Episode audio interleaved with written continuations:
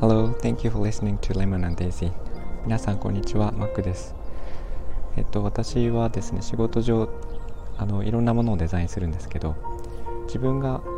えっと企画してデザインしたアプリがありまして、あの数字1から10までですね、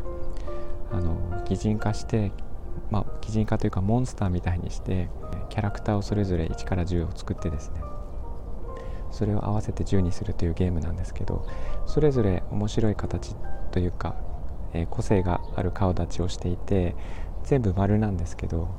えー、そういう感じで、えー、と数字を擬人化してみたら、えすごく数字に親しみが持てるなと思って、まあ、それは新たな発見だったのでちょっと皆さんに面白いかなと思って共有してるんですけど擬人化することでそこに気持ちがあたかもあるかのような感じで、えー、見ることができる考えることができるので、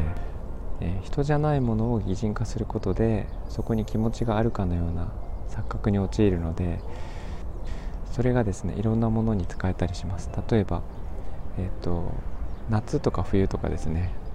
なんかすごい暑いとか寒いとか文句を言いがちなんですが例えば春夏秋冬の四季をそれぞれ、えー、擬人化させて、えー、春くん夏くんみたいな感じで、えー、勝手に顔を描いてですね。で夏が暑いのはこれこれこういう理由なんだよっていうのを、えー、その夏くんに言わせると。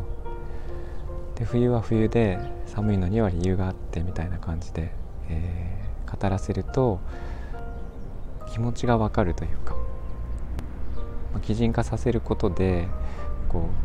うそこには実は、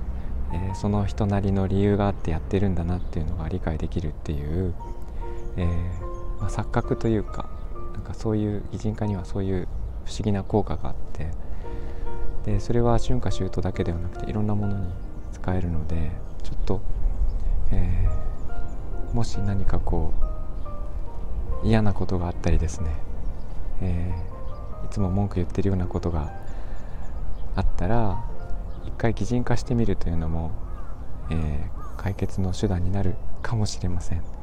あのいろんなものに試したわけではないのでまだわからないんですけどちょっと、えー、私が思いついたところで春夏秋冬とか数字とかあと曜日とかですね月の名前とか